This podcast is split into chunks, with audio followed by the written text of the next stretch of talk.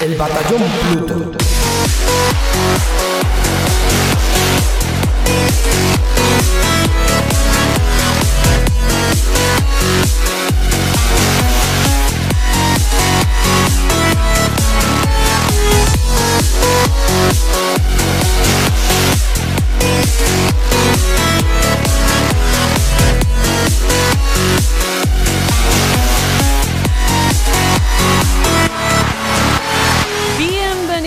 Queridos amigos, queridas amigas, una semana más al Batallón Pluto, el programa sobre videojuegos más escuchado en Alexandria y el favorito de los bichos Buri.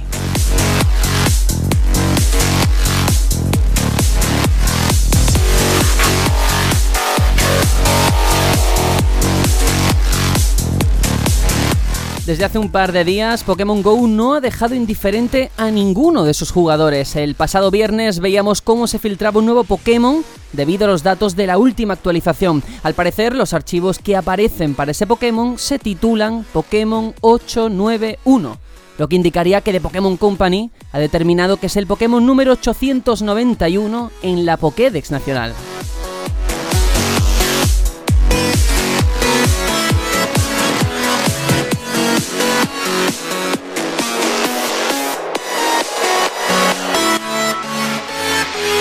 Y esto lo cuento no por nada, podría ser una mera anécdota si no fuese porque el diseño de esta criatura, semejante a una especie de tuerca, se está relacionando con el Pokémon Dito y la posibilidad de que fuese una transformación incluida en el próximo Pokémon Let's Go Eevee y Pikachu.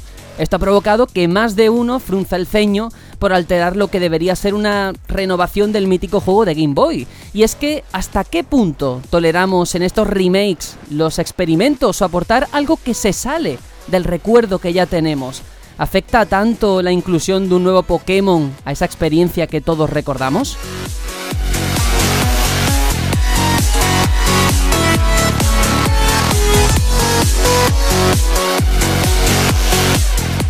La vinculación de Pokémon Go con la nueva entrega de Switch también es motivo de crítica por parte de algunos seguidores de la franquicia. Su vinculación altera la forma de obtener algunas criaturas y el ecosistema que antes era cerrado y limitado, ahora se abre a nuevos públicos y posibilidades antes inimaginables de cara a capturar Pokémon.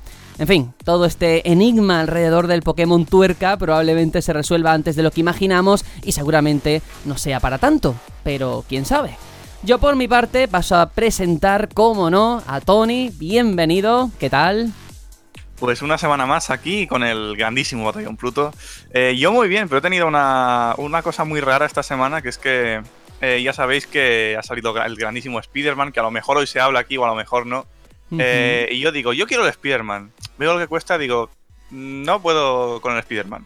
Y he mirado, digo, venga, va, Amazing Spider-Man, voy y me lo compro en Instant Gaming. Eh, me lo compro, ponía clave europea, me lo compro, lo activo clave rusa, digo, mierda. Eh, digo, vale, lo puedo jugar y tal, pero vamos a ver la gente que dice en la, en la tienda, ¿no? Ahí en Steam, página de la tienda. Eh, no existe ya el juego en Steam. O sea, me he bajado un juego ruso fantasma. Es amazing todo, desde luego. Pero amazing. Hombre, También tanto. es que te gusta sufrir, ¿eh? Porque teniendo el nuevo, irte al Amazing Spider-Man... Yeah. 70 euros contra 4 euros. Mm, ¿Vale? Yo lo dejo ahí. Bueno, bueno, bueno. Ahí está tu experiencia con ese Amazing que ha sido humo y no existe. Aún no lo he probado. He mirado si se podía ejecutar, porque a veces no se puede. Depende No, de la, de la- del Te van a regional. ejecutar a ti, que es diferente. Pero bueno, le doy la bienvenida a alguien que sí que ha podido jugar, ya luego nos contará el Spider-Man de Insomniac. Bienvenido, Aitor. Hola, hola. Muy buenas, ¿qué tal estáis? Pues eh, se me hace raro decir que hoy, en el momento que estamos grabando esto, ha acabado eh, la feria de Tokio. Y estábamos la semana pasada hablando de cosas de la preferia. Se me ha hecho súper larga, ¿eh? No sé si a vosotros.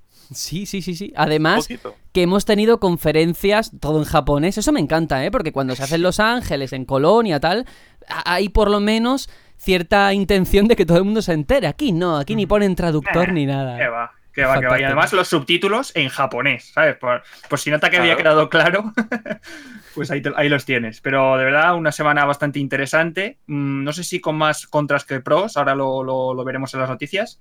Pero bueno, a todo hay que hablarlo al final. Sí, un poquito negra por según qué, qué temas que luego vamos a tratar, pero por supuesto lo vamos a hablar todo también con Juanjo. Hola, ¿qué tal? Hola, muy buenas a todos. Esta semana yo he estado un poco tocado, un poco resfriadete. Se ve que el cambio de temperatura, el fin de, verano me, ha afectado un poco, como Yayo, abuelo Yayo que soy. Y, nada, pues estoy un poquito de, capa caída, un poquito de bajona, pero, pero aquí, al pie del cañón, con el batallón. Eso, eso. Seguro que ahora te vienes arriba cuando hablemos de alguna que otra cosilla. Espero. Así que nada, yo soy Sergio, presento esto. Hoy vamos a hablar de temas delicados, ahora en el sumario lo vamos a detallar. Uno de ellos ha sido ese cierre de Telltale Games, que luego entraremos porque a lo mejor hay personas que lo han sentido como algo más personal y otros que a lo mejor le pilla un poco desde la lejanía, no lo sé. En cualquier caso, todo esto que vamos a comentar aquí de forma un poco más extendida está en nuestro canal de YouTube que, he hecho un nuevo vídeo de la Mogurred por si alguien lo quiere ver y además también se va a poder escuchar aquí en nuestro canal de iBox los sábados. Ese es el día que le hemos asignado. Ya veremos el experimento si funciona o no. De momento se queda los sábados. Así que nada, ya he hecho mi parte del spam y ahora sí que sí vamos con el sumario para contaros todos los contenidos del programa de hoy.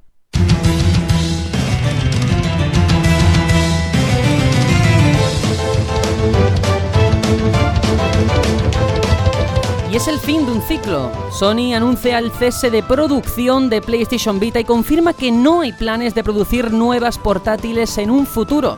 La travesía de Vita ha sido desde su lanzamiento tortuosa y no logró retener la atención del público. Hablamos sobre ella e intentamos ahondar en los motivos que la dejaron relegada al ostracismo. Por otro lado, el cierre de Telltale Games es ya casi definitivo y con ello se cierra un capítulo que deja a cientos de empleados sin trabajo y una forma de hacer juegos que no supo renovarse.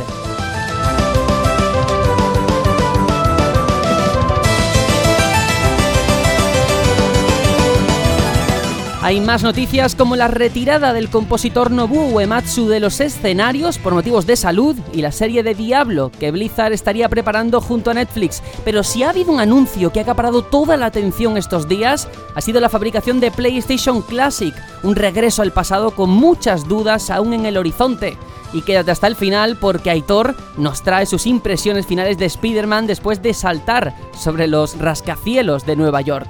Así que ya sabéis todo esto y mucho más aquí como siempre en el Batallón Pluto. ¡Comenzamos!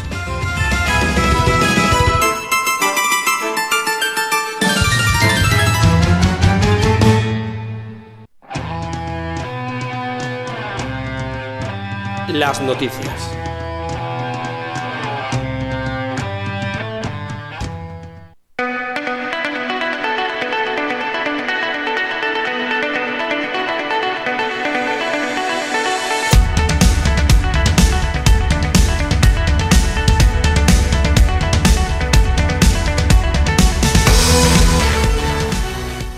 La primera de las noticias ya va directo a la yugular. Hemos dicho que hoy vamos a hablar de temas, pues hombre, que no es del agrado de nadie, como es lógico comprensible, porque en este caso hay que tratar el asunto de que PlayStation Vita va a dejar de fabricarse en Japón en 2019, el último bastión que le quedaba a Sony. Esta máquina, que ya está completamente descatalogada en España, podría ser además la última consola portátil de la empresa. Hiroyuki Oda, vicepresidente senior de Sony, lo ha confirmado así en unas recientes declaraciones. Bueno, hay que decir que Vita, mm, es verdad, ha tenido distintas revisiones a lo largo de su vida comercial, se le ha intentado dar una nueva vida como segundo mando, segunda plataforma que se pudiese conectar con Play 4, pero nada ha servido, se ha quedado en esos 15 millones de unidades en todo el mundo convirtiéndose así en la consola de Sony menos vendida de su historia. Se cierra este capítulo. Adiós a Vita. No sé, este anuncio que os produce a vosotros en el cuerpo. Era normal, yo creo, a estas alturas, pero es. Realmente duele porque piensas que Vita al principio apuntaba a maneras muy altas e incluso la gente decía 3DS está muerta, Vita va a ser la leche, luego ha pasado lo que ha pasado. Pero ostras, mm, que incluso Japón se vaya a quedar sin Vita, aunque también es verdad que producir una consola sabiendo que solo una región va bien, pues es, lo que es. Pero a mí personalmente me, apena mucho, porque sí que se han hecho muchas coñas sobre Vita, lo que sea, pero al final es una consola que, joder, para ser lo que era, era muy potente. Sí, y aún así, yo creo que nunca diría nunca ¿eh? en estos casos, y, puede ser que Sony esté esperando al siguiente paso de Nintendo, que al final es la que lleva la batuta en esto siempre, y ver si ellos se atreven con una sucesora de 3DS para tantear un poco, ¿no? Porque al final yo creo que la competencia está ya no solo con Nintendo, sino con, los móviles. Entonces, creo que puede ser un globo sonda el hecho de saber si Nintendo va a proseguir con, una portátil que, que vaya con Switch o no, porque a lo mejor ven el terreno despejado o intentan seguir sus pasos, no sé. Creo que está un poco todavía, han cerrado puertas, pero quién sabe si no las vuelven a abrir en un, en un futuro. En la vida pega muchos cambios. Bueno, yo aquí creo que los que salimos perjudicados somos los, jugadores, porque la falta de competencia nunca es buena, siempre, siempre es un, problema no tener dónde elegir. Pero claro, Nintendo tiene que estar súper contenta porque cuando acabas con un rival, pues te, quedas el mercado para ti y ahora mismo Nintendo pues tiene una portátil pura en, su declive, pero ahí está, y una semi portátil, no sé cómo calificar la Switch, que son, exacto, es decir, no es solo que tenga el mercado, sino que tiene dos opciones de mercado. Así que es un tanto a favor para ellos en cuanto a, a beneficios netos, totales. Y la verdad es que Nintendo aquí muy contenta. Sí, Nintendo sí, hombre, nosotros no y Sony ni os cuento. A ver, a mí lo que me resulta fascinante al final de todo este tipo de historias cuando salen a la luz es eh, eh, cómo es tan importante, tan decisivo el marketing que determina al final la vida comercial de una consola tenga más potencia, menos potencia, un catálogo que a lo mejor sobresalen según qué géneros. Es que da igual, es que Vita no ha tenido ninguna opción de asentarse en el mercado occidental, ¿eh? Y yo recuerdo los tiempos de DS y PSP, que DS dominaba el mercado, pero aún así PSP seguía teniendo sus juegazos, seguía teniendo su público y se pudo hacer la Vita porque había pues, cierto colchón de, económico y de personas que la avalaban. En este caso no. O sea, el futuro es, Sony dice, mira, de momento, de momento, ni pensamos en una sucesora.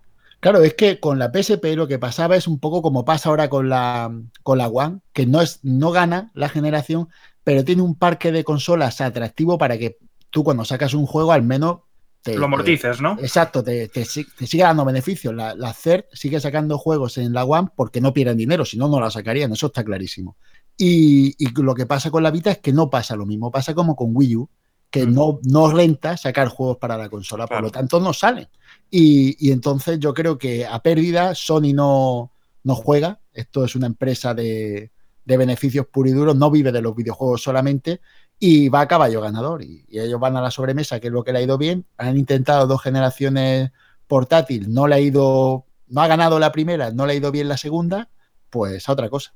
Y mucho, mucho ha durado, ¿eh? Porque esto viene ya de mucho tiempo atrás, esos E3 en los que iban sin nada para Vita, en los que intentaron insuflarle de una segunda vida con aquello del juego asimétrico, el poder seguir la partida desde, desde tu cama. Pero es que ni eso ha funcionado. Claro, era muy atractivo, recuerdo esa sincronía con la consola, primero con Play 3 y después con Play 4, en cuanto a poder incluso jugar en, en tu Vita ciertos juegos y y todo ese tipo de cosas. Estaba muy bien. Lo que pasa es que al final no ha llegado a calar en la gente. La, 3DS ha barrido. Es que es una cosa bestial. Yo que lo de 3DS es para, para hacerlo mirar en estudio de marketing, cómo una consola se puede levantar así, de estar en lo peor, porque es que estaban en lo peor, a llegar a copar el mercado y encima tener un, nivel que, será recordado. Con juegos. Bajar el precio y juegos. Eh, sí. pero los juegos no los sacas tú, los juegos los sacan los demás en Nintendo, ¿no? Sí, pero eh, yo pienso que el catálogo de 3DS es tan grande no solo por los juegos de Nintendo, sino por el resto que, complementa de una manera bestial, ¿no? Y entonces es para ver cómo lo han conseguido a raíz de un caballo en teoría no ganador. Y sin embargo, esta consola que lo tenía todo para ser, yo lo recuerdo cuando salió, que a mí la gente me preguntaba y yo se la recomendaba. Yo sé si comprate una Vita ya, que esto es, esto es el futuro. Pues fíjate el futuro. Yo creo que hay una idea que nunca ha calado, ni en Nintendo ni en Sony, y creo que es el juego asimétrico. No funciona en Wii U, y tampoco esto de que pudieras seguir la partida en la Vita, de la Play o usarlo como mando, creo que marketingeramente no ha funcionado en ningún momento. Y además, en el caso de Vita es que, mm, por lo que tengo entendido, yo no tengo la consola, ¿eh? pero todo el mundo que le he preguntado, porque a mí esta función sí que me interesaba, no iba del todo bien, ni en todos los juegos, ni la conexión era constante. Eso de poder continuar tu partida desde la consola, me refiero, la de sobremesa. Y claro, supongo que eso pues, quedaría como una anécdota y, poquito más. Pero bueno, ya digo, mucho ha durado, es una pena, una lástima, yo espero que haya un futuro, una futura Vita 2 o como se llame. Al final el nombre se ha quedado incluso casi como un meme, como una gracia, que se llame Vita. Yo creo que no lo llamaría. Si hubiera una, una sucesora, no tiraría por ese nombre. ¿eh? No, no, no, nunca. No, no. Es como Nintendo con Switch y Wii U, o sea, lo de Wii ya se acabó. Pues ahí está. Y ahora tenemos que pasar a otra noticia también muy triste, ya digo que es una semana de bajón, ¿eh? por muchos motivos. Porque Telltale Games ya es casi definitivo, ese inminente cierre, han despedido al 90% de la plantilla, han cancelado todos los proyectos que estaban en marcha. Ese The Walking Dead temporada 3 se sabe que va a salir al episodio 2, pero más allá de ahí no hay nada en el horizonte. La gente ha dado su dinero, que esperemos que lógicamente se le devuelva, pero ni rastro, por supuesto, de The Wolf Among Us 2, que se había anunciado, ni de Stranger Things, y lo único es esa serie de Netflix de Minecraft, que parece que sí que va a ver la luz, pero todo lo demás, por supuesto, se ha desmantelado el equipo, mucha gente se queda en la calle, y al final, pues... Eh, es un cierre, es una muerte anunciada que ya muchos sabíamos, pero que no por ello deja de dar menos pena. Yo creo que aunque uno fuésemos más fans o menos fans de sus juegos, hay que reconocerle lo que es. O sea, ellos fueron creadores de un nuevo género interactivo, deudor de todas esas aventuras gráficas de antaño, ¿vale? Pero ellos hicieron algo muy importante, supieron recoger esas licencias ajenas al mundo del videojuego y crear adaptaciones más o menos decentes. Y, no sé, yo creo que tiene una parte de mérito que hay que reconocerle y como al final, en esta última etapa, fueron víctimas de su propio éxito, que también hay que decirlo. Más que de su propio éxito, de no saber variar de ahí. O sea, yo entiendo que esto mm, de repetir tanto la fórmula pueda funcionar en algunos casos en el que el género del videojuego es diferente, como en los juegos de Lego, por poner un ejemplo. Pero algo tan específico, que puede tener millones de jugadores, pero es mucho más específico que un juego familiar como uno de Lego, tienes que hacer algo distinto o dedicar a la parte de la empresa a hacer otras cosas, porque ni aún con las franquicias que has utilizado se demuestra que, esto puede, puede funcionar durante muchos años. Y es, es, muy triste pensar que esta gente ganó el GOTI en 2012 y que ahora pues están que es que solo queda que ellos digan que han desaparecido porque lo dice todo el mundo menos ellos y es muy triste es muy muy triste de hecho Netflix ha dicho que, que el juego de Stranger Things se ha cancelado o por lo menos eso he, oído por ahí no lo he contrastado pero mm. joder es muy muy triste claro. bueno al final sí de juego no, digo que a mí me, da mucha pena porque ahora que, que le habían visto hace poco las orejas al lobo, recuerdo que, habían anunciado que, esta nueva serie de, o a la final de The Walking Dead, mm. que iban allá a traducirla al castellano, ya pudiendo conseguir la experiencia plena de, estos juegos, porque yo, yo hablo en mi experiencia personal. Yo jugué a, al que había de Juego de Tronos, yo ese juego lo, lo compré, creo que lo traje a una que estamos jugando y, el problema que tienen estos juegos, si no eres eh, angloparlante, es que no puedes disfrutar bien de la, de la escena porque tienes que estar leyendo texto, ¿no? Están todo el tiempo, es un juego de hablar, ¿no? Están hablando y tú vas eligiendo opciones. Lo digo para el que no haya, no haya jugado un juego de este tipo. ¿Qué ocurre? Que como tienes que estar leyendo, no te puedes quedar en los matices, en los gestos, en, en ciertas cosas que te da la imagen, que es lo que te da esa interacción, más allá de estar leyendo puramente. Claro, pues yo estaba muy contento con poder llegar a poder disfrutar de ese, de ese modo de juego plenamente, como si fuera inglés. Y, y, ahora nos hemos quedado sin poder llegar a eso. Y la verdad es que me apena eso porque creo que de haberlo hecho antes, cuando tenían dinero, hubieran ampliado el mercado, no solo al mm. castellano, sino a otro idioma. Pero yo... sé que tú, Sergio, en esto nunca vas a estar de acuerdo, pero yo creo. No, no, no, no, no, no. A ver, entiendo tu punto de vista. Ahora también te digo que Mass Effect, que tú lo estás jugando y degustando, te ocurre lo mismo y es un estudio mucho más grande. Yo creo que al final el, te, problema. Te puedo, te puedo, matizar una cosa. en Mass Effect, cuando acaba un diálogo, la, la acción se para.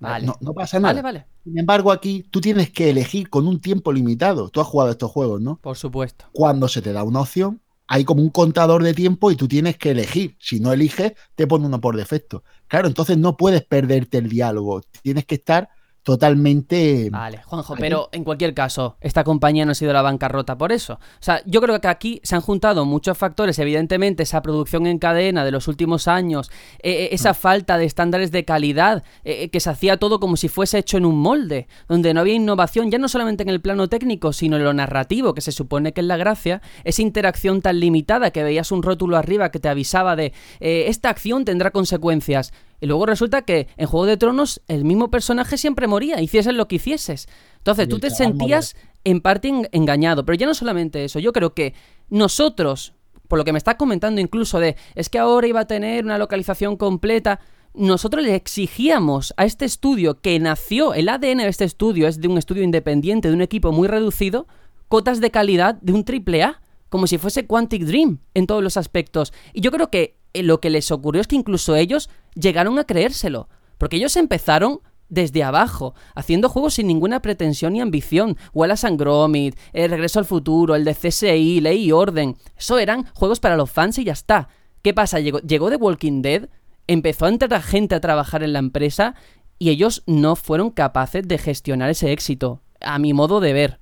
No, yo creo que no supieron cuidar el producto. Simplemente utilizaron el mismo producto y cambiaron de franquicias, pero el juego era el mismo, con cosas como una de tantas en la que yo te he dicho de la localización plena y otra sería pequeñas variaciones del juego, mmm, explorar otras nuevas vías, hacer otro tipo de juegos. Es que, ¿por qué tienes que hacer siempre el mismo juego? Que ellos ya llegó un momento en el que eran, no eran una compañía de juegos, eran una compañía de un tipo de juego. Yo es que creo que hay muy pocos casos de compañías que solo hagan un tipo de juego, ¿no? Tú podrás hacer diferentes géneros, ¿no? Mm, pero yo creo que eso no es malo si lo hacen bien. No. Quizás el problema es que había una fatiga ya comercial, ¿no? Por ejemplo, Assassin's Creed, eh, le criticamos que saquen un juego al año, pero ahora que han podido trabajar con un margen un poquito más extenso, hemos visto resultados. Eh, los Legos, ese estudio solamente hace Legos. Los de Quantic Dream solamente hace juegos de este tipo. Y no creo que nadie les critique eso. No, pero por ejemplo, lo de cuando, yo no critico que haga un tipo de juego, critico que cuando la cosa te va mal, deberías empezar a diversificar. Es que esto no lo digo yo. Eh, tú, esto es economía. Empresa, economía de empresa siempre te dice que hay que diversificar, poner los huevos en diferentes cestos. ¿no? Es una, una, alegoría que se utiliza mucho. Pues tú lo que tienes que hacer es cuando tú le ves la, la oreja al lobo, decir, bueno, vamos a ver, la fórmula se me está acabando. En vez de hacer muchos más, lo que tenía que hacer es un poco diversificar. Vamos a probar, al menos, porque al final aquí el, el, resultado ha sido el que ha sido y no, no hay lugar a duda. La fórmula estaba trillada y eso lo sabíamos todos desde hace bastante tiempo. Creo que los responsables de, del estudio han sido demasiado avariciosos y yo creo que deberían haber dicho que no más de una vez, porque al final eh, tú eres un estudio pequeño realmente y viendo el éxito que tuvo The Walking Dead, pues te vienen un montón de marcas a decir, hazme, hazme un juego como este para la mía, para promocionarla y tal, y a todo decían que sí, Borderlands, Batman, venga que entra todo, entra todo, pero seguimos siendo los mismos o unos poquitos más. Entonces, eso luego se afecta a las cotas de calidad. Es lo que decís. Al final, claro. yo creo que se han, han, sido comidos por su propio por su propia codicia. Yo imagino o que éxito. cuando se te acerca una compañía como Marvel y te dice hazme un juego de Guardianes de la Galaxia con un cheque en blanco, es muy difícil decir que no. Lo yeah. puedo comprender. Luego también es cierto que yo no creo que de verdad que, que, la fórmula está agotada. Se podía haber hecho algo para seguir puliéndola. Yo siempre digo lo mismo, pero porque es la verdad. Life is Strange debe Justo. mucho sí. a esto. Y sin mm. embargo fueron capaces de meterle un punto en la jugabilidad diferente. Y que las decisiones, que de verdad solamente tiene dos finales, Life is Strange, pero aún así empatizas más que en muchos juegos de, de la marca de Telltale. Y, y, y da la sensación de que esa fórmula que no se movía ni un ápice que crearon en Telltale le ocurrió como a los Guitar Hero, que tuvo un, periodo donde nada más que se hablaba de los Guitar Hero, de los juegos musicales, desapareció esa burbuja, estalló y ya no ha habido más. Y aquí ha ocurrido un poco lo mismo.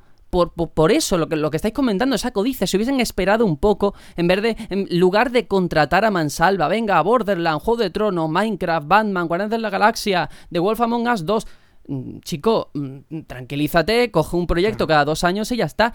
Lo poético de toda la historia, ya me callo, es cómo el éxito lo consiguieron con The Walking Dead y lo que ha provocado que se vayan a pique ha sido ahora cuando están trabajando en The Walking Dead temporada 3. ¿Cómo cambian no, la, las la cosas? final, la última. La última, que, sí. que esa es otra, porque la gente que compró el pase de temporada, claro, van a tener este segundo capítulo, pero ya no van a tener el final. Eh, eso es un tema grave para, esa gente que, que, lleva siguiendo las series seis años, creo que, que, van a hacer ya, y que se van a quedar sin saber cómo acaba, a falta de dos capítulos, y que han pagado por el pase de temporada.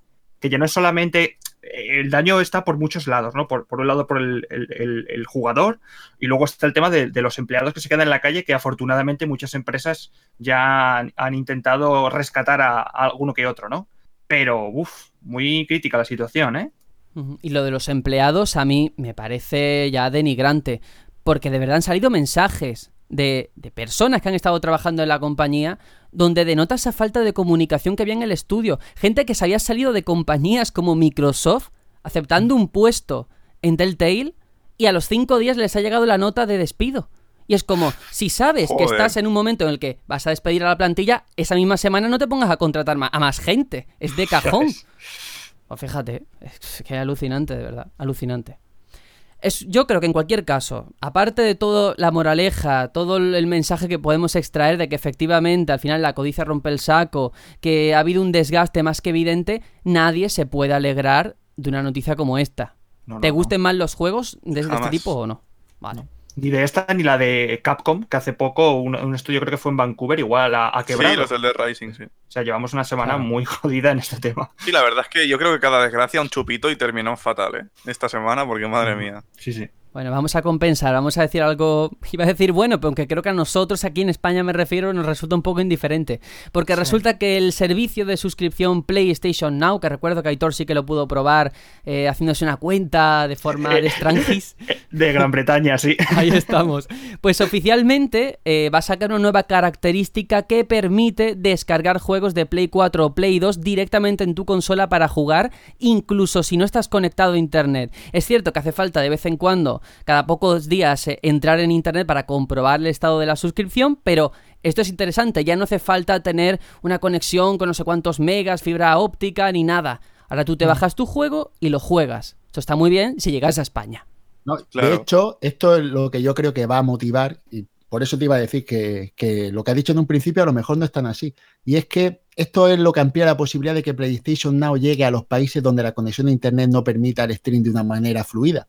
Porque ahora tú podrás, excepto esos casos, que son los de Play 3, que son los juegos no ejecutables desde la consola, eh, tú podrás jugar a los juegos en tu consola una vez descargado, igual que el Game Pass.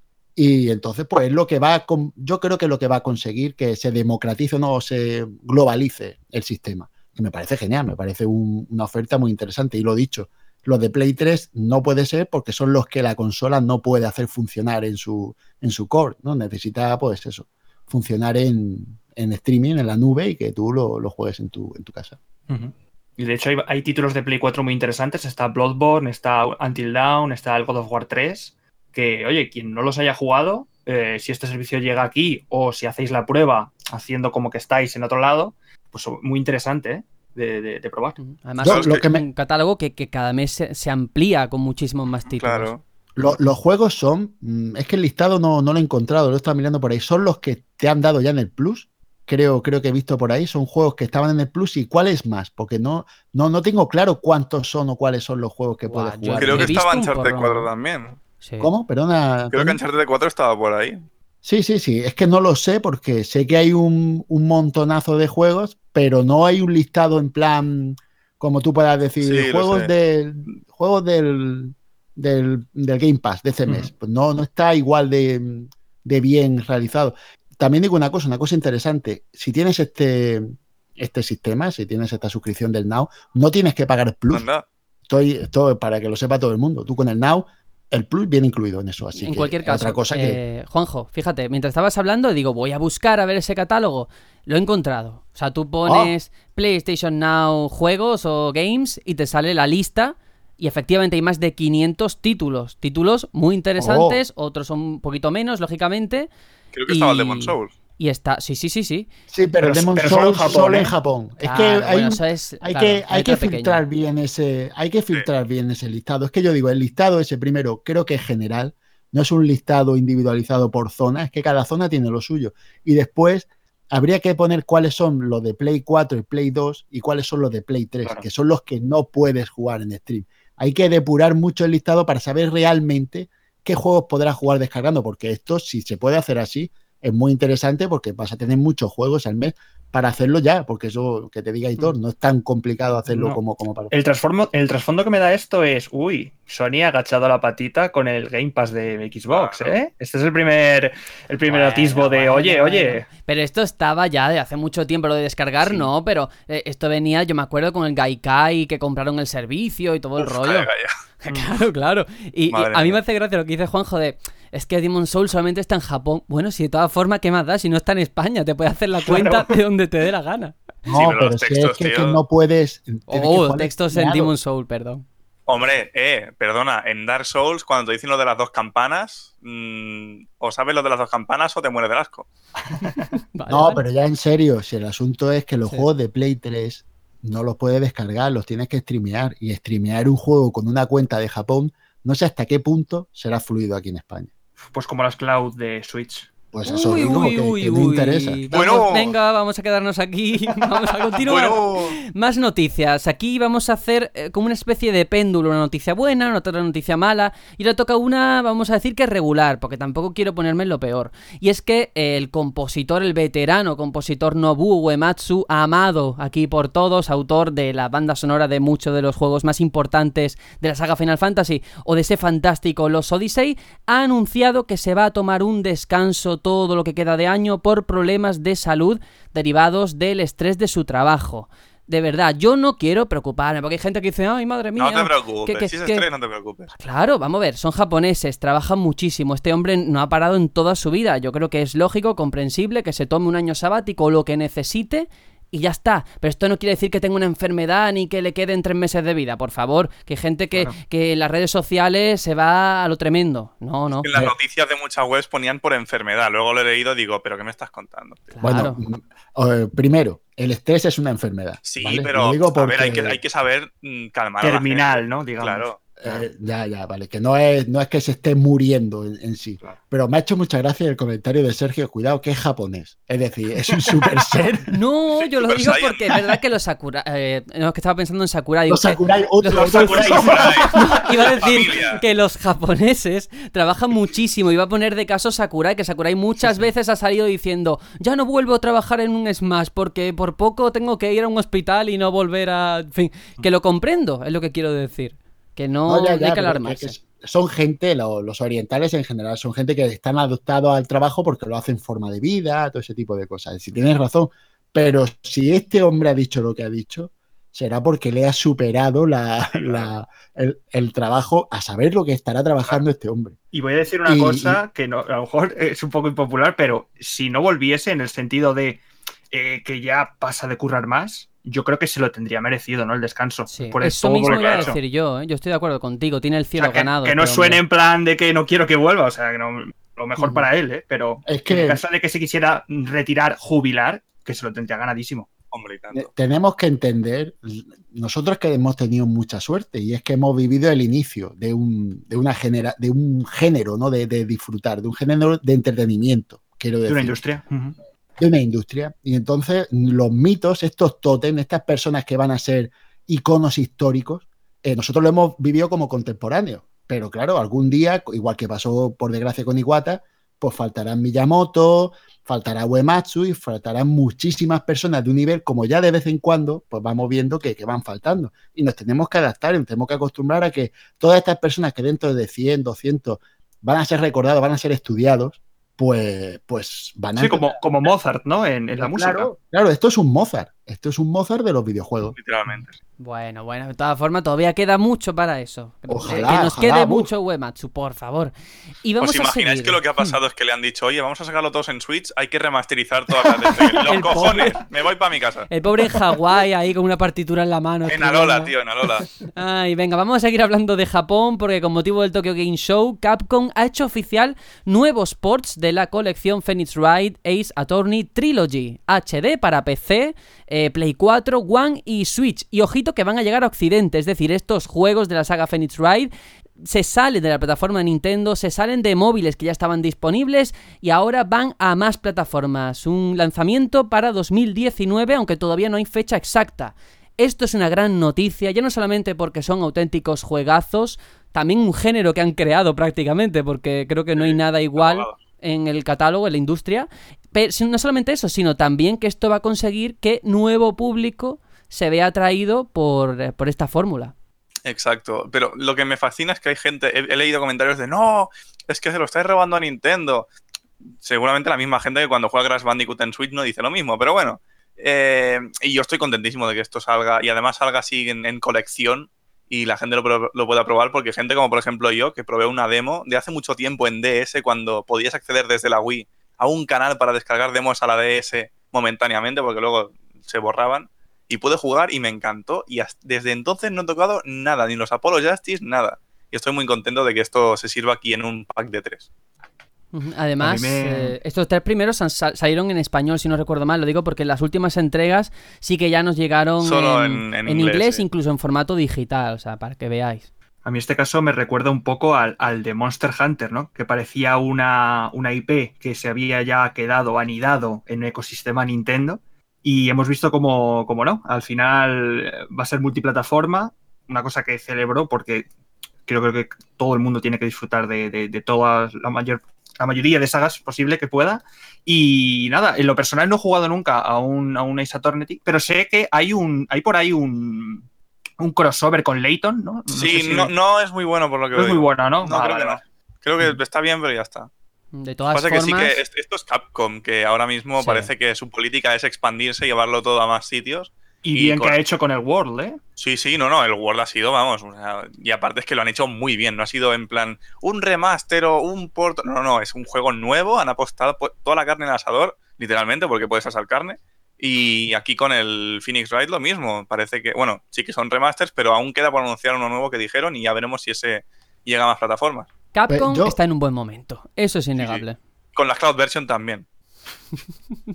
en yo, fin, yo, quería, yo quería, solo decir que, creo que el motivo de la expansión es totalmente el contrario que, Monster Hunter. Yo creo que Monster Hunter hizo la ampliación porque veían potencial para ser un, juego de tendencia en multiplataforma pues, y lo han conseguido. De hecho, eh, creo que es el título más vendido de la historia de Capcom y eso, siendo los dueños de Street Fighter, es decir mucho. Y sin embargo, Phoenix Wright yo creo que es lo contrario. Yo creo que se, desgastó en, en Nintendo no, no, no, han conseguido seguir con esa tendencia positiva y creo que ya lo que van a intentar es mundializarla para ver si pueden coger tirón en otros mercados, que creo que es justamente por lo contrario que por lo de Monster Hunter, solo quería incidir en eso. Bueno, yo solamente como letra pequeña y ahora pasamos a otra noticia, que hemos dicho que sí, el ecosistema Nintendo, pero es que lleva cinco años estando en móviles, ¿vale? Que esto también hay que comentarlo, que no es solamente exclusivo de plataformas Nintendo. Pero en cualquier caso. y unos cuantos más. El, el With You, es que también. Pero que llegue a Play 4, One o PC me parece una maravilla. Eso es evidente. Y vamos con la última noticia de este bloque, y es que Netflix y Blizzard estarían trabajando en una serie animada basada en Diablo, el mítico videojuego. Todavía no hay detalles, no hay confirmación oficial de todo esto, pero la información apunta que ya habrían encontrado al guionista, y sería nada más y nada menos que Andrew Cosby, que es famoso por escribir y crear cómics, cofundador de los estudios Boom,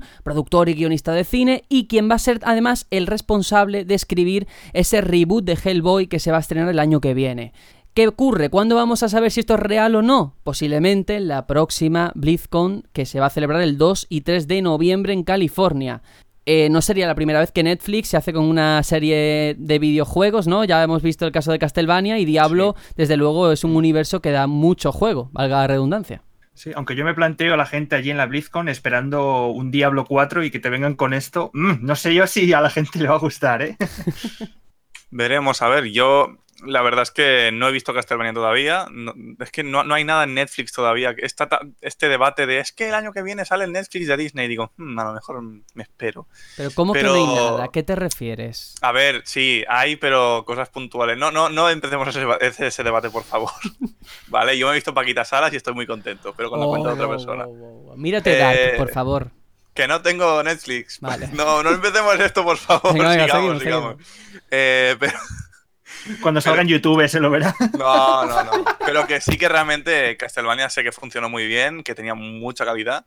Y a ver, es que es Netflix, o sea, Castlevania, The Witcher tiene muy buena pinta, pero ya simplemente por la confianza que da Netflix. No he oído a nadie decir esto de Netflix es una mierda. También porque no he hablado mucho de Netflix, pero toda la gente me dice maravillas de Netflix. Bueno, mm, es que Netflix una cosa que hace bien como, como plataforma es fijarse en quiénes son sus su televidentes, ¿no? espectadores, y, ellos saben que la gente que ve Netflix es casi todo el mundo de internet, gente de videojuegos, gente que de manga, eh, cosas futuristas y o perdón, incide mucho en ese tipo de, género, en ese tipo de contenido, le han visto que, a la gente le gusta y yo la verdad, muy contento con, con, este anuncio, aunque tengo que asumir y decir y confesar aquí que no soy un gran fan de Diablo. No es algo que me, que me, que me vuelva loco. Y, en eso hasta me gusta, porque así puedo meterme un poco en el mundillo diablo sin tener que meterme los juegos que, que son unos comevidas.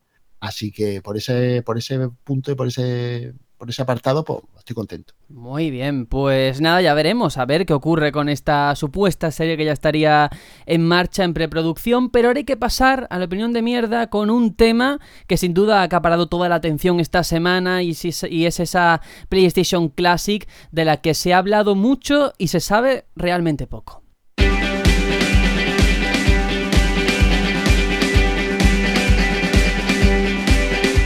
Que no pase un día sin que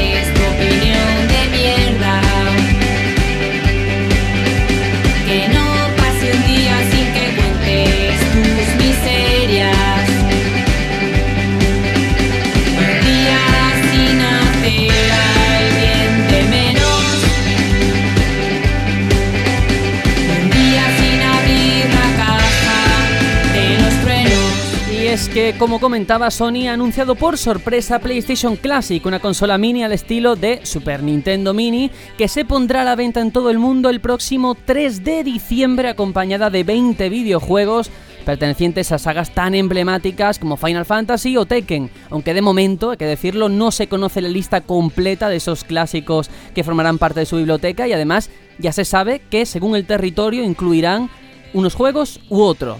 La máquina, que presenta un diseño inspirado lógicamente en la original, tendrá un precio de 99 euros. Es un 45% más pequeña que el modelo original e incluye cable HDMI y dos mandos para poder disfrutar de los juegos. De momento solamente conocemos que va a incluir Final Fantasy VII, Jumping Flash, Ridge Racer, Tekken 3 y Wild Arms. Todavía queda mucho margen para seguir metiendo juegos. Y además hicimos una pregunta, una encuesta por Twitter en la que participaron más de 300 personas donde os preguntamos ¿qué te parece el anuncio de PlayStation Classic? Ha ganado con un 42% que el precio me frena, esos 99 euros, seguido de un 32% que genial, la compraré, y por último un 26% que opina que no me interesa nada. Traslado esta encuesta, este debate, aquí a la mesa virtual. ¿Qué pensáis de esta PlayStation Classic? Sobre todo del precio, que ha sido lo más comentado y de lo único que casi podemos hablar de, de todo esto. Mira, yo no puedo pasar sin comentar esto. ¿Cómo que Ridge Racer? Sí, tío, sí. ¿Cómo que Ridge Racer? tío. Me cago Vamos a en ver, todo. tengo que decirlo todo. Tengo aquí la lista delante y ponía R4 y después todo lo demás. Y dije, ¿R4 qué es? Entonces, conforme mi mente procesaba la información, he intentado leerlo, ¿vale? He llegado tarde. Rich Racer, Tony. Ridge Racer. Que me estoy, saca- me estoy tío. sacando el B2, Tony. Poquito a poco vamos Madre mía, madre mía. A ver, yo estoy de acuerdo, el precio me echa para atrás porque ya el precio de la Super NES Classic Mini era como, bueno, venga, va, tiene Star Fox 2, no me la pillé tampoco, pero que eh, me podía llegar a convencer perfectamente. Pero 100 pavos, hostia, es que es mucha pasta. Vale que incluirá 20 juegos y si haces la división son 5 por juego, sin contar lo que es la máquina. Pero, uff, es que claro, es un formato distinto. Es venderte la consola en chiquitito, como recuerdo, un recuerdo. Como, sí, sacar el recuerdo de lo retro incluirte unos cuantos juegos. Es que es, es- es difícil, es difícil. 100 pavos por los mandos que no tienen ni los joysticks, cabe recordar que serán los juegos que son solo compatibles con la cruceta. Uf, eh, a mí era, era el me mando- cuesta. eran los mandos que había entonces. Sí, hombre, sí, No, pero, poco después. segunda- exacto, en la segunda mitad de la vida de la consola ya salieron los. los- Efectivamente. Los de PS1, ¿no? Pero si hablamos de Sí. Classic, ¿qué, ma- qué hay más clásico que ese mando? Ya, pero están limitando el catálogo. Ahí, Ahí están estamos. dando pistas, ¿eh? Ahí estamos. No sé, yo simplemente hay cosas que todo el mundo ha hablado de es que han copiado a Nintendo. A ver, hay mercado para todo el mundo. Nintendo tampoco fue la primera, que Sega estaba mucho antes con sus recreaciones y sus cosas. Recreaciones. Voy a dejarlo ahí. Eh, Recreativas, hombre. y que al fin, no, recreativas no, recreaciones de, de las originales. Y al final, Ah, bueno. mm, todas tienen derecho. Es un pedacito de historia de los videojuegos. Y al final, si nos ponemos a pensar, a mí no me interesa tanto personalmente porque ya la tengo. Con Super Nintendo no la tenía. Y el catálogo, con todos mis respetos, de PlayStation en comparación con otras consolas, es que limitarlo a 20, yo no sé qué puede salir de ahí, porque preguntamos por Twitter a la gente qué sagas, qué juegos os gustaría ver. Y por ejemplo, el compañero Vic hablaba de Tenchu, de Silent Hill, Soul River, Resident Evil, Metal Gear Solid, Crash Soul River Racing. está, creo. Tombi, Dino Crisis, Castlevania, en fin, podría seguir una lista de 50 juegos. Entonces, ¿cómo lo condensas en solo 20? Sí, es que si no, yo creo que el, precio sería aún mayor. Pero bueno, al final yo creo que se, veía venir, ¿no? Yo creo que eh, si Nintendo tira de nostalgia, ¿por qué no las demás no pueden hacer lo mismo, ¿no? Y Sony ya creo que tiene unos añitos en la industria como para decir que, tiene, tiene niños, ¿no? Que se han criado con, con esto. Y, y a las pruebas me remito, ¿no? Aquí, aquí hay unos cuantos. Eh, sobre el precio, creo que es mm, adecuado en el sentido de que, viendo que la NES costaba 60, la Super NES 80, me parece lógico que el siguiente, la siguiente generación, por así decirlo, sea otro salto de otros 20 euros. Y me imagino que una supuesta Nintendo 64 Mini costaría más o menos como está PlayStation. Eh, Sí. Yo, en lo personal, yo la he reservado, más que nada por el efecto este de que se agoten rápido, como pasó con la primera remesa de NES. Y luego cuando vea el, la lista- el listado final de juegos ya, ya veré qué hago, ¿no? Pero bueno. por lo Aquí menos, veremos mano, también. Es el- una buena estrategia. Aquí veremos el movimiento comercial de Sony, si Sony se comporta como Nintendo en cuanto a stock, Sí. que esto es llamativo, ¿no? A ver qué ocurre. Sí, a ver. Bueno, Lo que sí que me parece caro, pero no me parece una super locura como ha sido la Neo Geo Mini, que son 125 pavos. Y vale que está guay, que es la recreativa así pequeñita, la enchufas en la tele y tal, pero eso sí que lo veo una locura. También por la generación que es, pero ya Neo Geo era súper cara, la, la original de tener en casa. Eh, pero sí que veo PlayStation Classic cara, pero no una auténtica locura desbaratada. Yo, yo creo que es cara, aun, aun entendiendo el razonamiento que ha hecho Aitor, y que me parece lógico lo que dice, el problema está en lo que valen otras consolas. ¿No? Tú sabes que, que esta consola es lo que es. Esto no es una consola, esto es un juguetito para, para tú tenerlo ahí. Pues eso, lo conectarás de vez en cuando, pero con esto no te va a hinchar a jugar. ¿no? Esto va a ser, pues. Hombre, como que no. No, no, no es la idea, ¿no? Porque la idea es que tú juegues a tu consola que tú tienes sobre mesa, tu Play 4. No creo yo que tú ahora te vayas a comprar una, P- una PlayStation Classic para jugar y echarle 400 horas a la Y- consola. y No creo. además- Bueno, No bueno, creo. no, y además, al hilo de lo que dice Juanjo, eh, precisamente lo hemos comentado aquí, Super Nintendo ha envejecido bien porque era la cima de una forma de hacer juegos, ese Yo- 2D. Aquí, Sí. Esta primera etapa del 3D, Yo quería comentar entonces que el problema está en que hay cosas que, que están mejor en la memoria que, que en, en el momento. Yo po- os pongo mi ejemplo personal, que esto yo lo viví en su día con, no sé si os acordáis de las primeras películas de Superman, vosotros no habéis nacido, que eran las que hacía Christopher Reeve, y esas películas, cuando yo las vi de pequeño, de niño, mm, yo veía a Superman volando, ¿de acuerdo? Y que le salían rayos por los ojos. el que se quedó paralítico, ¿no? Exacto, ese señor Vale. que por, por desgracia ya falleció. Eh, pues eh, estas películas serán las de toda una generación, una niñez, los que tengan treinta y tantos aquí que nos escuchen, pues se acordarán de ellas. Estas películas duele visionarlas hoy día. Duele porque era una época en la que los efectos especiales no eran lo que son, fueron después, y entonces cuando las ves, tú ves que el actor está, notas que está colgado de un cable mm, cuando- en vez de volar, y los rayos láser pues son pues de una dudosa calidad. Todo es muy, muy mal hecho. Las películas, los efectos especiales, yo creo que a partir de Terminator 2, Parque Jurásico, es decir, mediados de los 90 por ahí, los efectos especiales ya llegaron a tener un, un nivel en los que eran aceptables, ¿no? Pues claro, yo creo que con los videojuegos pasa lo mismo con esta generación, Sí. tanto la Play como Nintendo 64, los recuerdos de esos juegos, yo, yo he jugado a esos juegos y lo he disfrutado muchísimo, sobre todo Nintendo 64, mi ejemplo es GoldenEye. GoldenEye en su día era un juegazo de un nivel acojonante, pero tú te pones hoy día GoldenEye y te duele verlo, te duele porque dices, ¿cómo estaba este juego tan guapo y hoy día está así?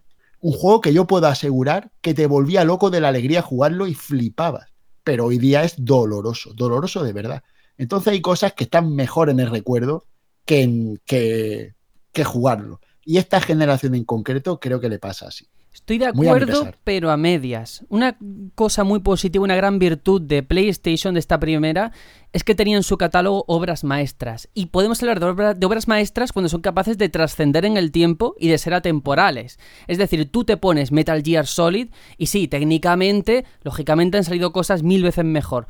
Pero sigue transmitiendo lo que quería Kojima. Juegas al primer Resident Evil y sigue dando miedo. Juegas a Final Fantasy IX, al 8, al 7, con esos monigotes tan chibi y raros, y sigue transmitiendo lo que quería el autor. Entonces, creo que hay juegos en esta generación de la que estamos hablando que no han envejecido tan mal. Y luego también me parece un ejercicio muy interesante el que está haciendo Sony de reivindicar ciertos juegos de esta lista tan limitada que ya tenemos. Por ejemplo, ese Wild Arms. Me parece muy inteligente incluirlo porque mucha gente lo va a conocer gracias a esta versión Classic Mini o Mini Classic o Classic, como se llame. El problema, que claro, es lo de siempre, un catálogo limitado, han metido Jumping Flash, que yo personalmente no entiendo qué hace ahí, pero bueno, en mi opinión no lo sé. Porque Y- es un juego de salida de la consola y no requería de stick. Es que es muy importante la Sí, limitación. pero yo entiendo, por ejemplo, Ridge Racer entiendo que aparezca porque en cierta forma fue un icono de Sony, hay que decirlo de Sí, esa manera. tanto, hombre, Más que Gran Turismo.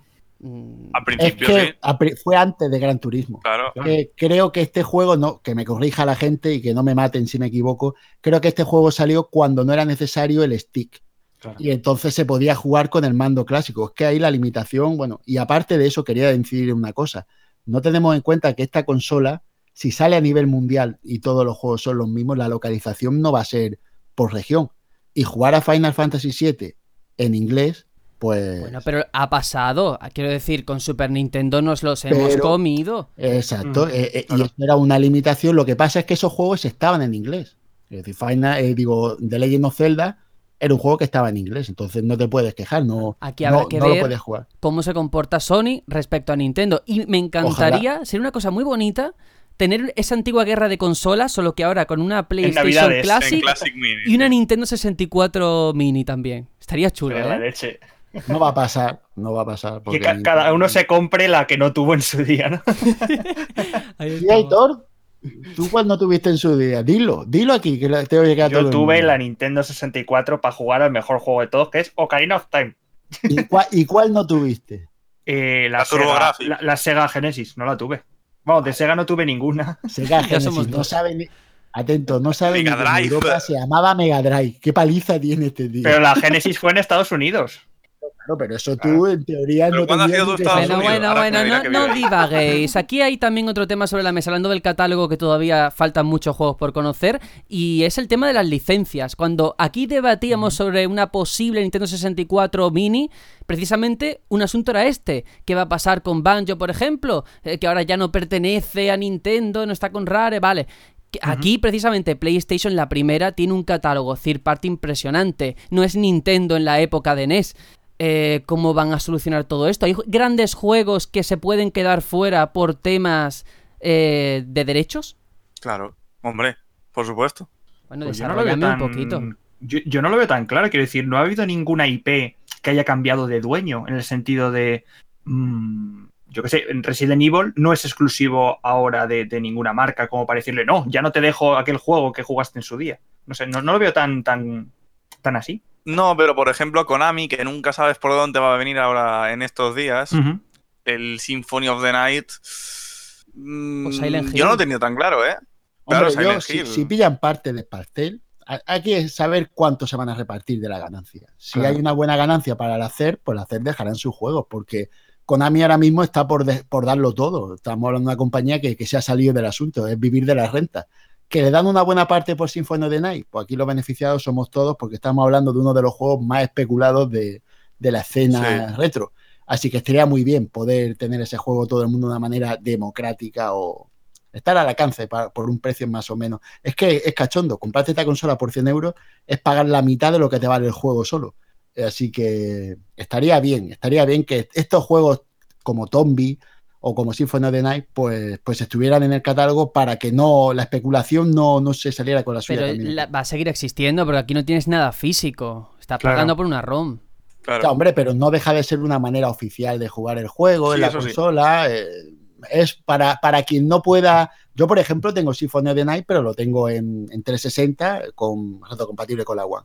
Pero yo en la vida me compraría el juego. Pero sí me da de morbillo tenerlo en, en una consola de Sony, porque, porque es donde salió, donde triunfó. Y también me gustaría mucho tener la versión de Saturn. Así que Sega también se podría poner las pilas en ese aspecto. Quiero decir que, que lo interesante son franquicias mm, cotizadas, pero se entiende que aquí hay que repartir mucho la, el, el parné. Y Ujú. esto que hablen entre ellos. Pues sí, por la parte de Final Fantasy seguramente tendremos el 7 y ya está, porque claro, hay tanto catálogo que hay que limitarlo. Pero no sé, yo me pongo a soñar y, y os imagináis ese troleo de Square metiendo el 8. o sea, sería... Eh, yo me imagino realmente Square metiendo el 8. ¿eh? No, yo no, yo no, yo no. Yo no me lo sí. imagino, ¿eh? Pero sí que habrá mucha gente diciendo centenares de juegos. O sea, me imagino ya gente diciendo, no, poned el Hércules, porque fue un, joder, fue un juego a nivel técnico y jugable en su momento también en Play 1. Y Yo como que- este, muchos más. La gente yo creo que se va a empezar a quejar si hay dos juegos de la misma franquicia. Diciendo, joder, ¿por qué a este 2 y solo hay 20? Diversificado un poco más, ¿no? Yo creo que harían bien, yo creo, si eligen uno por, por saga, ¿eh? Ya, pero y, si es que mm, da- daría pena, ¿no? Que no estuviese todo el- toda la trilogía de Crash ahí, o que no Uf, es estuviese que te estás comiendo tres slots, ¿eh? Ya lo sé, ya lo sé, pero a lo mejor meten yo que es el primero y el, el Crash Team Racing. Claro, Hay y la gente, a lo mejor. Que va a estar no sé. molesta, salga lo que salga, porque Sí, además es verdad. es Claro. el momento en el que mucha gente va a aprovechar para pedir cosas improbables, sabiendo que esto es un grandes éxitos. Dino Crisis, Marranos en Guerra, Micromania, Rival Que nos School, haga. se nos haga, Bloody Roar, todas esas cosas no las vamos a ver. Que aunque tú de niño lo disfrutases, ven las ventas y supongo que habrá opciones por delante en una lista de 20 juegos. Hostia, el Xenosaga, el Xenosaga es de Monolith. O lo tenía exclusividad Sony los derechos. Ah, amigo. Mm, I don't know. Bueno, tenemos que dejarlo en este punto porque hay que hablar de más cositas, así que de momento vamos a hacer una pequeña pausa con el tema principal, de momento principal, ya veremos, que ha salido en ese tráiler con el que se enseñó Death Stranding en aquel famoso E3 y luego vamos a volver con las vías de contacto y con ese Spider-Man a ver Aitor qué nos puede contar sobre él.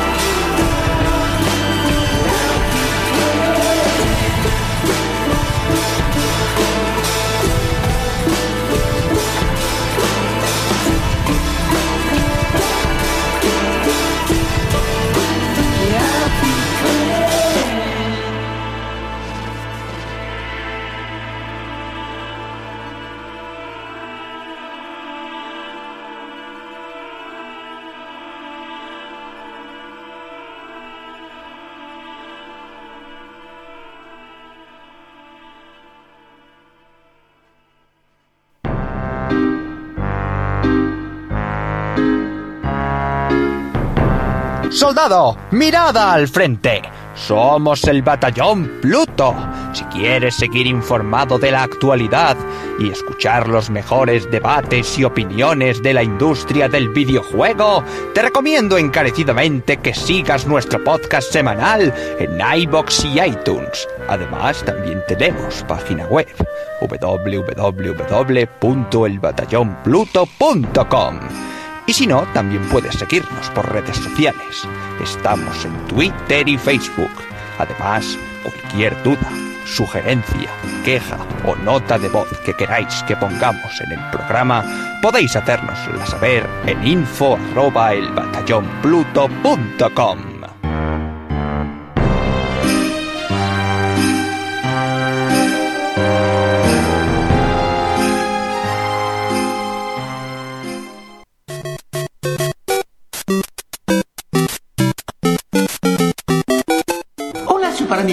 amigos, a Batallón Pluto, soy yo, Mario.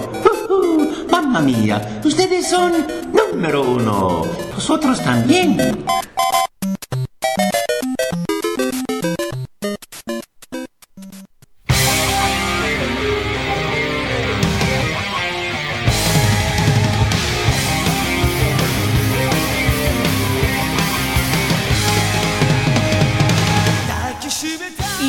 De regreso para seguir hablando de juegos, para seguir hablando en esta sección, esta que estamos jugando, donde repasamos aquello a lo que le hemos estado dando durante la semana de forma totalmente subjetiva y donde damos nuestra opinión sobre aquello que hemos podido degustar en cuanto a videojuegos.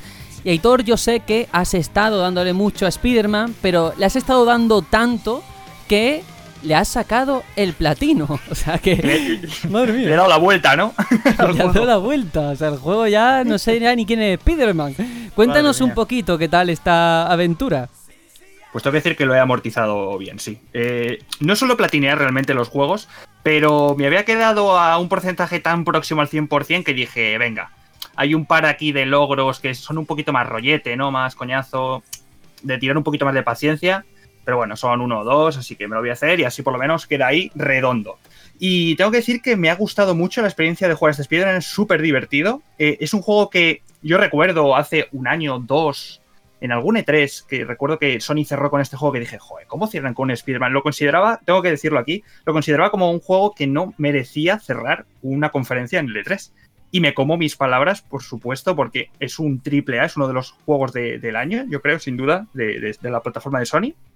Y lo, dicho, me he divertido un montonazo. Eh, la sensación, o lo primero que, puedo resaltar de este juego es la sensación de explorar eh, la ciudad de Nueva York a tu aire. eh, es espectacular. O sea, la movilidad que tienes te hace sentir una libertad sin precedentes, en el sentido de puedes desplazarte muy rápido por todos los lados, no hay barreras en el sentido de mm, tú vas pues balanceándote de un lado para otro y si chocas contra la pared de un rascacielos, no te paras, sino que Spider-Man sigue corriendo hacia arriba y no hay ningún momento en el que sientas, te sientas frustrado en, en la movilidad, ¿no? Y eso le da, le da una rapidez y una, una flexibilidad al juego espeluznante. Eh, de hecho, a mí me ha pasado de que cuando toco el suelo es como el, el- el suelo es lava, ¿no? Para mí, para mi mente es como cuando toca el suelo la he cagado, porque yo no quiero ir por el suelo, se va muy lento por el suelo, entonces hay que ir todo el rato enganchado a, edificios. De hecho, mm, una anécdota que, tuve con el juego es hay un momento en el que ya te dan acceso a los viajes rápidos. Bueno, pues no lo he usado tanto como lo, como lo usaría en otro juego de mundo abierto eh, tal cual, ¿no? Sino que es muy disfrutable el hecho de desplazarte por, por Nueva York. Eh, otro punto muy guay que me, ha- fascinado desde los primeros compases ha sido el modo foto. Un aplauso al modo foto ya, no solamente en este juego, sino en la generación.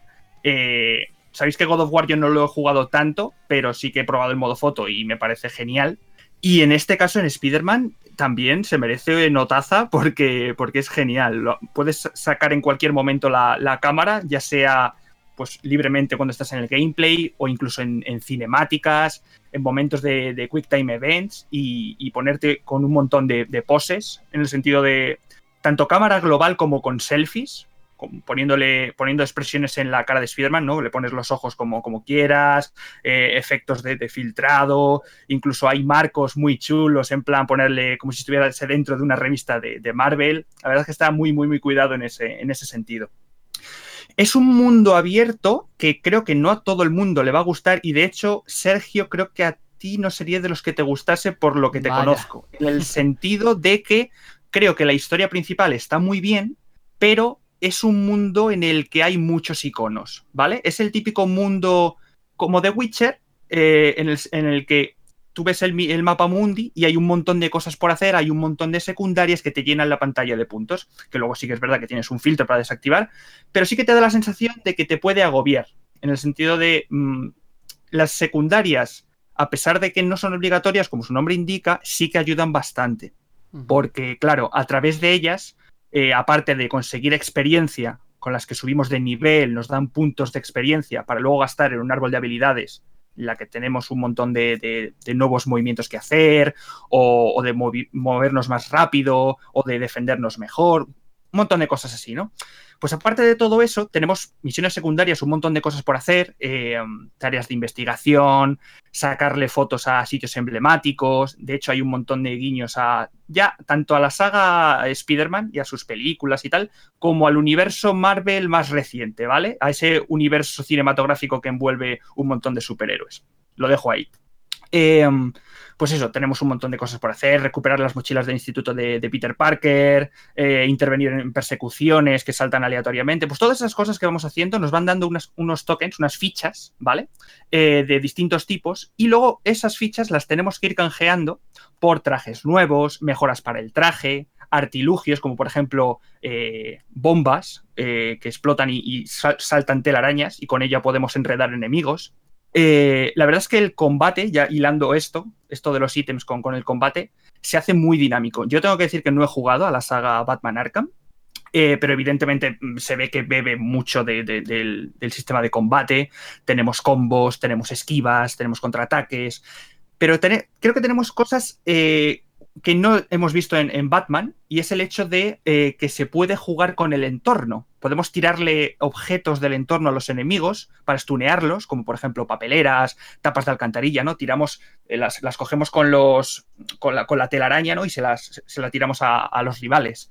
Eh, tenemos misiones que, hay- que hay que hacerlas en sigilo, en museos, por partes por partes superiores, ¿no? Y vamos viendo cuándo, cuándo nos ven, cuándo no, para eliminar enemigos sin, sin levantar sospechas. Eh, está muy bien y le da, le da otro toque, ¿no? Eh, aire fresco a, las misiones. No es, no es solamente todo el rato pegarse y pegarse.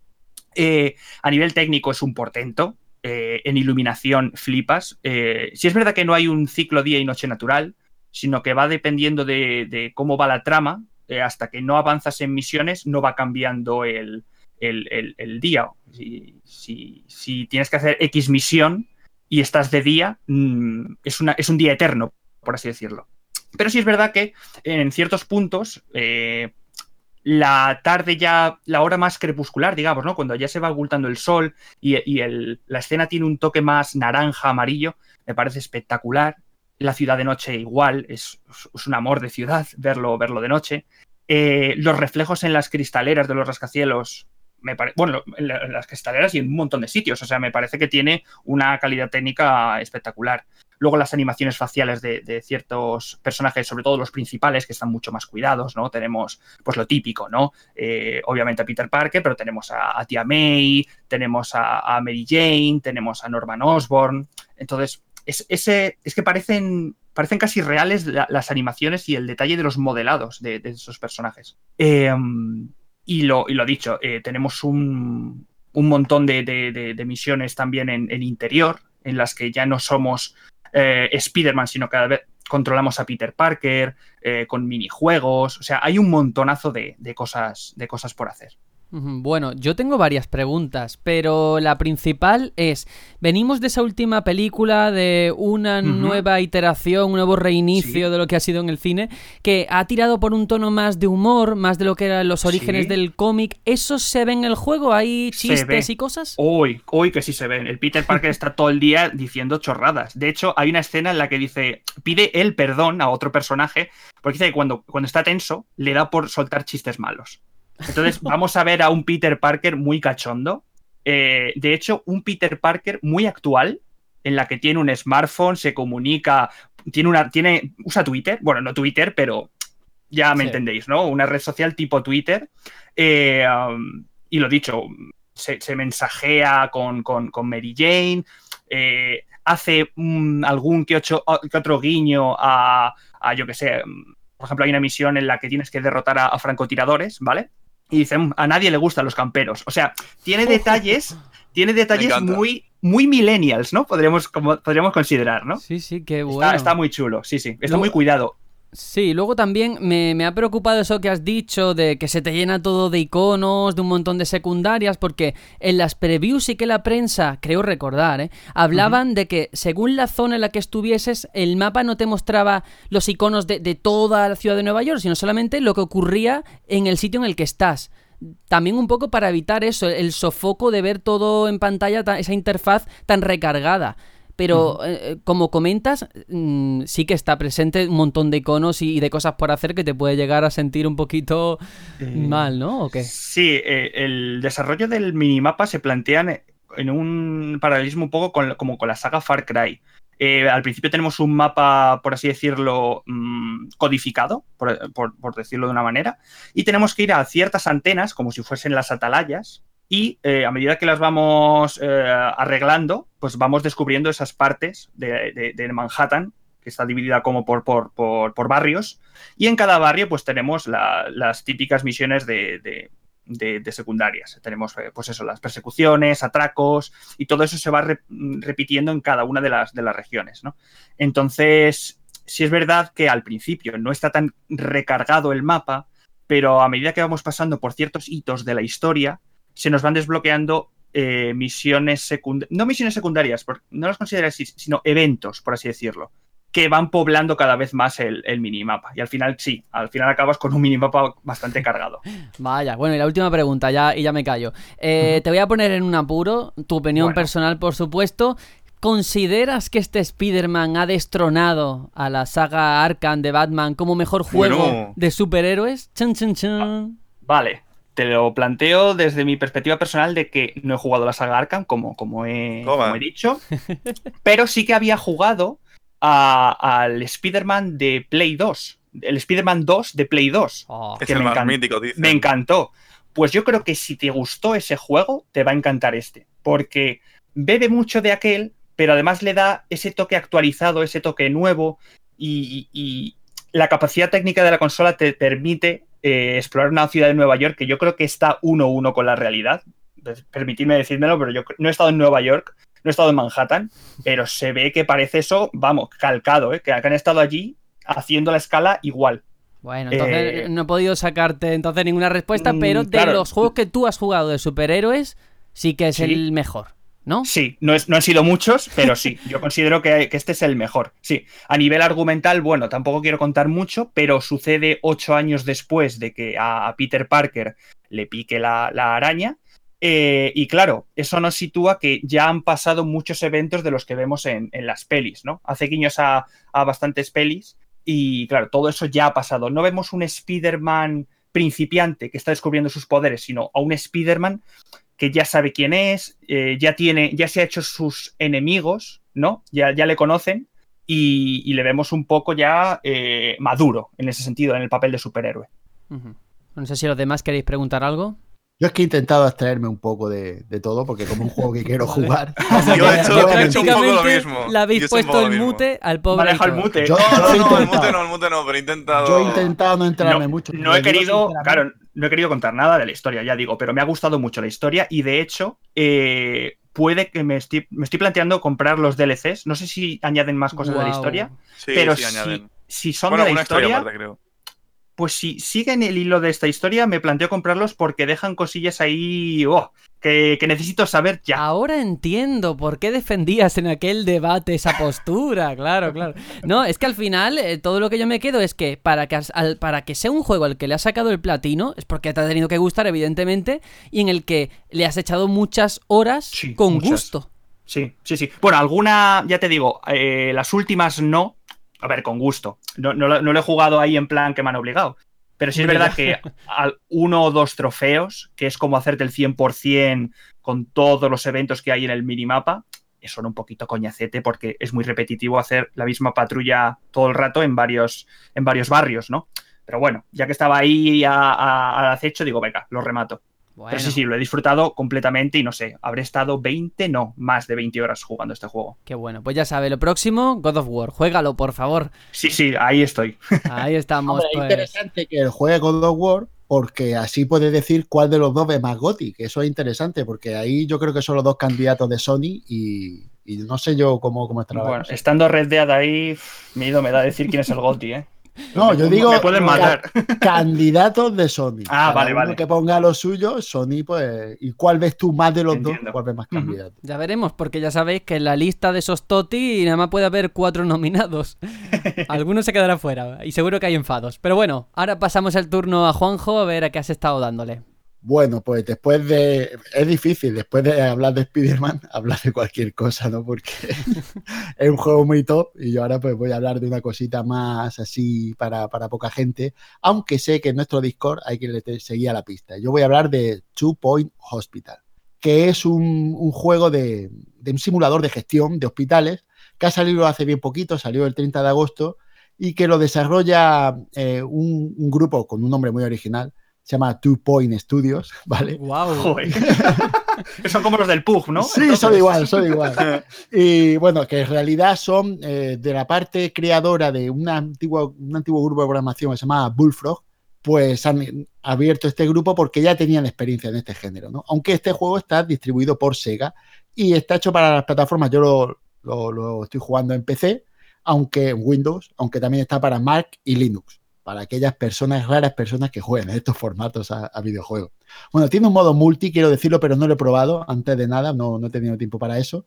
Y, y bueno, como ya he dicho, es un juego de gestión, pero en plan cómico, para que nadie se ponga en plan, no, es que aquí la finanza, no lo importante, lo importante es disfrutar de, de la gestión como algo lúdico más que como algo técnico, ¿no? De hecho, vuelven a la originalidad, todo se desarrolla en un país ficticio que se llama Two Point Country, ¿no? Así que siguen siendo originales hasta para eso. Uy. Bueno, el caso es gestión de hospitales, ¿no? En, en cuanto a enfermedades en ese país ficticio y enfermedades que son ficticias, son hilarantes, no sé, enfermos invisibles, otros enfermos que tienen el síndrome de, de quererse estrellas famosas de, de la música y, y van andando con unas pintas así tipo Freddie Mercury, que me encanta el guiño a Freddie Mercury, por cierto, a, a Queen, y un gusto exquisito. Y después mm, me gusta porque tiene un HUD muy cómodo, ¿de acuerdo? Eh, está todo puesto como todas las opciones abajo a la izquierda, tiene un pequeño menú que al seleccionar alguna de las opciones, que son la creación de salas o de personal o de objetos, se te, hace un, se te abre un desplegable y entonces a partir de ahí pues puedes empezar a, a hacer lo que tú quieras hacer en ese momento. Es decir, no, no es muy intrusivo, está bastante bien pensado. Y las animaciones al construir las consultas, esto parece una tontería, pero a mí me han parecido bastante curiosas porque son eh, como, como vivas, ¿no? Se construye en una sala y como que se todo crece y se, se compone en un momento de un modo más que el típico aparece algo y ya está, ¿no? Entonces ahí eso me ha gustado. Después, pues los objetivos del juego es acumular estrellas. Las estrellas las consigues cumpliendo una serie de objetivos que te van dando en cada nivel. ¿Por qué? Porque tú cuando consigues las tres estrellas puedes, que no es obligatorio, pero puedes pasar a otro hospital de este país superior con mayores objetivos. Y entonces, pues, pues para pasar de nivel, pues te van dando un número de pacientes a curar o un número de, de nivel de, prestigio del hospital o de número de salas construidas o nivel de, de- de lujo en las salas puestas, porque aquí no solo es construir las salas, sino también llenarlas de detalles que enriquezcan el hospital en sí. Pues yo que sé, llenarla de plantas o de papeleras o de máquinas expendedoras o de kioscos de prensa, de cosas para que la gente esté más cómoda, más a gusto. Que aquí al final es un poco llevar un orden entre la gestión del hospital, que la gente esté cómoda, que, tu, que el personal que tú tienes contratado trabaje bien. Después el nivel del personal, esto es muy interesante, es que mm, tiene como diferentes características que tú puedes ir seleccionando. Unas son buenas y otras son malas, porque tú cuando vas a contratar a alguien tienes diferentes personas a contratar. Y a lo mejor se te ocurre, tienes la mala suerte de que las personas a contratar son todos médicos malos, malos médicos. Y claro, tienes que elegir la opción menos mala. A lo mejor un médico es poco cuidadoso con, con, la, con los pacientes y puede transmitir la enfermedad y te lo puedes cargar. Que esto es una cosa curiosa, ¿no? Cuando muere un paciente, que mueren varios, se te pueden morir varios pacientes ahí en el hospital, eh, mueren con una, animación muy graciosa, pero algunos se pueden convertir en fantasmas. Y entonces están pululando por tu hospital, están dando vueltas y te están asustando a tu gente, ¿no? Están ahí a, los clientes y todo eso, lo están, a los pacientes lo están asustando y tienes que contratar a un bebé que tenga la habilidad de cazafantasma para poder acabar con ese fantasma. Entonces son todo cosas de este tipo, esto que estoy explicando tan rocambolesco, pues el juego es así, ¿no? Como ya he dicho, el personal tiene actitudes que mejoran o dificultan las tareas, inciden en ello de una manera pues, más o menos interesante, dependiendo de la dificultad. No he jugado muchísimo, pero lo que he jugado me ha dado para ver que, todo esto tiene, tiene su, aquel. Después al personal lo puedes especializar. Pues si tienes diferentes bedeles, porque tienes médicos, enfermeros, auxiliares, que son los que hacen de recepción y tal, y bedeles. Pues, por ejemplo, con los bedeles, pues a uno los puedes dedicar más a reparar maquinaria, otros a, a, recoger basura, otros a regar plantas, y así vas especializando gente, ¿no? Y no sé cómo decir que es todo este juego al final, y he querido dejarlo todo para, para decirlo en el último momento, es un juego que, que, bebe mucho de su anterior, iba a decir precuela, pero no es así. Este juego es un sucesor. espiritual, sí. No, es que no, no quiero decir eso porque no lo es. Eh, este grupo, Bullfrog, uh -huh. hizo un juego que se llamaba Theme Hospital, TM Hospital, ¿vale? Uh -huh. Y este juego era un juego de gestión de hospital, todo al estilo de este. Y todo el mundo dice que es una secuela espiritual. Y yo digo que no, ¿por qué? Porque no lo considero una secuela, lo considero una actualización. El juego no ha variado prácticamente en nada, ni ha mejorado nada de una manera significativa. ¿De acuerdo? El juego no deja de ser más o menos lo mismo. Entonces no lo considero secuela. Lo considero una reactualización. ¿Reimaginación? Y no, porque no han imaginado nada nuevo, tío. No damos con la palabra, vaya por Dios. Exacto, es que no, no la he encontrado en ningún momento. Yo lo he, eh, al final la única palabra que he podido encontrar ha sido reencarnación. Uh -huh. ¿Vale? Me gusta. Porque, porque no ha llegado a hacer nada. Muy, muy al hilo, además, la palabra. sí, los fantasmas. Vale. Entonces, eh, por un lado estoy contento con el juego porque es un juego que en su día me encantó, me volvió loco. Yo con Cine Hospital, en la versión, tengo que decir esto, un, una cosa que a la gente no le gustara, pero yo lo disfruté muchísimo en la Play, la, la PS1, en la, la One. Eh, lo disfruté muchísimo, un juego que le eché muchísimas horas, no lo pude jugar en PC.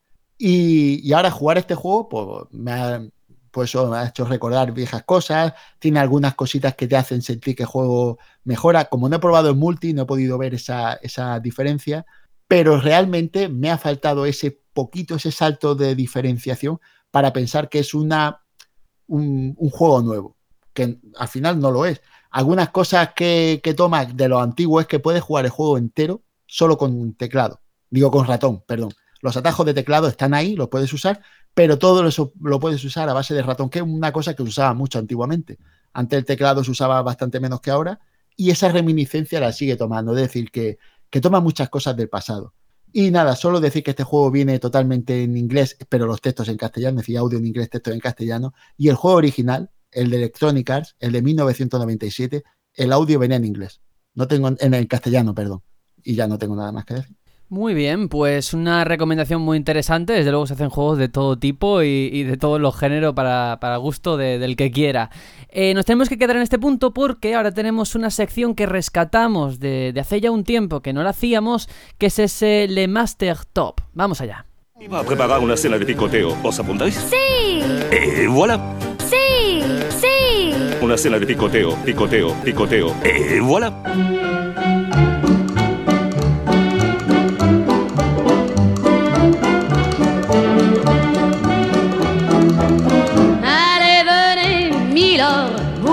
Ay, et voilà, ya estamos aquí de regreso con este Le Master Top, esta sección en la que hacemos una especie de ranking sobre alguna temática en particular. Lo hemos hecho ya otras veces sobre nuestros juegos JRPG favoritos, nuestros juegos eh, más difíciles que recordamos. Y en esta ocasión es sobre esos lugares, esas ciudades, esas localizaciones emblemáticas favoritas de los videojuegos. Cada uno va a decir tres. Que lo explique brevemente y si te parece, Tony, voy a empezar contigo. Me parece, y para romper el hielo voy a, voy a decir la localización más rara que vais a escuchar en todo en toda esta sección, que es un único punto. Un punto El espacio Breath de of- Star Fox. No. Un único punto de Breath of the Wild donde no funciona el cel shading. En el puente de... Sí, sí, me, me gusta mucho. Me gusta mucho cuando pasan estas cosas y no se pueden quitar. Ese punto del puente de Gilia, donde por lo que sea no Bueno, no funciona se puede quitar. Con una actualización se podrá, digo yo. Sí, bueno, pero ya el, el cartucho base viene así, o el disco base en Wii U. Eh, cuando no funciona algo y te deja ver cómo es eso sin una capa de esas que le dan para dar magia, a mí me encanta. Me encanta porque ves el proyecto un poco en bragas, ves un proyecto casi perfecto como es Breath of the Wild en bragas, y es que sin el cel shading eso es feo de narices. A mí me enseñan un trailer con eso y cierra Nintendo. De lo, de- o sea, las acciones bajan en picado de lo feo que es eso. A mí, me, ya es a mí me resulta increíble cómo te las ingenias, cómo te cuelas en los entresijos del sistema, Hombre. ese vacío legal para al final hablar de lo que a ti te dé la gana en la sección. Es brutal, tío, me encanta. Ah, que sí, es magnífico. A ver, ¿qué Pero bueno, el siguiente ya más normal, es más normal. Eh, siento si se lo robo a alguien, pero es Yarnam. Yarnam tenía que decirlo. Yarnam es espectacular. eh, lo que el querido amo del señor Juanjo ha creado eh, con Bloodborne es increíble. Y Yarnam es que yo es, es de lo mejor que he visto en mi vida en ¿Puedo videojuegos. decir una cosa? Por supuesto. No es solo mi amo, también es tu amo. Es el gancho, es nuestro amo. No, pero en serio, Yarnam es increíble. Ese, esa eh, influencia del Lovecraft, de, de, la mente de, Miyazaki, es que cómo lo mezcla es increíble, pero increíble, de verdad. Y de Yarnam es que puedo decir cualquier área, porque me encantan todas, son bastante cabroncitas todas, pero creo que no me puedo quedar con una. Creo que me es imposible, pero imposible. De verdad, sí que se me... Tengo en mi cabeza la zona inicial, no justo hasta que vas a, a por Gascoigne. Eso es para mí muy, muy icónico, muy, muy icónico. Y con eso ves toda la intención del juego a nivel artístico. Y es que es espectacular, pero espectacular. Y por último, por supuesto, ya me ha hecho Sergio el chiste de que Star Fox Corneria, pero la de Star Fox 64 Ah, vale, con vale. esos, esos aros que pasas por debajo y después de salvar a Falco te abre un camino secundario y tal. No, fue como, co- como el empezar esta, es- esta, mm, esta vertiente ¿no? de, de juegos con diversos caminos y hacías algo, pero de una manera muy arcade, muy marcada, son dos cosas sencillitas. Y además que es que es una, es un- una pantalla que lo tiene todo, tiene secciones de más acción, tiene un boss final, tiene alguna más calmadita con pocos enemigos, tiene coleccionables, tiene ese metajuego, ¿no? Esa historia dentro de la misma pantalla de, ay, es que me están apuntando, no sé qué, y si lo salvas vas a la otra, a la otra zona alternativa. Mm, creo que es, es- tiene más de lo que parece y es algo que realmente admiro, de que el jugador a lo mejor no se da cuenta, pero hay muchos elementos que hacen que la experiencia sea la que es. Bueno, tres lugares que te identifican a ti también está como mal, jugador. no está Está bien.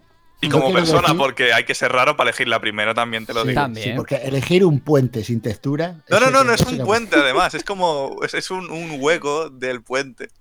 Bueno, bueno, bueno. Es donde él dormiría en una hoguera. A, ver, Aitor, por tu parte, ¿qué has elegido? Bueno, pues mm, voy a decir tres localizaciones que a lo mejor no os esperáis, porque seguramente diréis, bueno, a ver cuándo suelta Irule. Vale, no. Voy a intentar ser un poco sorprendente en este sentido. Eh, pero yo he elegido mm, como primera opción Canto, eh, porque creo que eh, habrá mucha gente que. ¿Te la he quitado? Casi, casi me la has quitado, pero vale, sigue. He elegido Canto porque mi primer contacto con, con Pokémon fue en la primera generación. Y entiendo que mucha gente dirá, "Buah, pero si en no sé qué región, en Yoto, en, en Shino, no sé qué, hay más tecnología o no sé qué. Me da igual, me da absolutamente igual. Solo por nostalgia, me encanta Canto, me encanta cómo está, cómo está hecho. Y de verdad que ahora con esto que tenemos ahora de los Pokémon Let's Go Pikachu e Eevee, va a ser todo un gusto volver a recorrer esas rutas, esa ruta 1 de nuevo, eh, en una resolución mucho mejor que, que en Game Boy. Y va a ser todo un gusto, ¿no? Recorrer esa, esa liga Pokémon, esa calle Victoria. Bueno, qué, qué- decir, ¿no? Y, explorar con Pikachu haciendo surf esa isla Canela, ¿no? Yo creo que es todo un, un golpe a la nostalgia esa, esa- esa primera región ¿no? que, abrió, que abrió el universo Pokémon. Eh, como, segunda, como segunda localización también os va a sorprender bastante, pero he elegido, atentos, la isla de Fortnite. Y diréis, ¿Qué wow, Me parece muy bien, me parece muy, muy bien. me gusta mucho el tratamiento y el mimo con el que tratan el único mapa que tiene este juego, porque semana a semana, temporada a temporada, ves cómo tiene su propia historia. El- la isla te cuenta con la ambientación, con, con- con la orografía, los cambios que suceden temporada a temporada, y eso me parece un trabajo mm, que sin tener guion te cuenta bastante. Ahora hay un Eh, volcán, ¿cómo- creo, ¿no? Eh, ahora, en esta temporada que ya va a acabar, que es la quinta, creo, metieron el desierto. Y este miércoles, o sea, el día siguiente que salga este podcast, m- empieza la sexta temporada.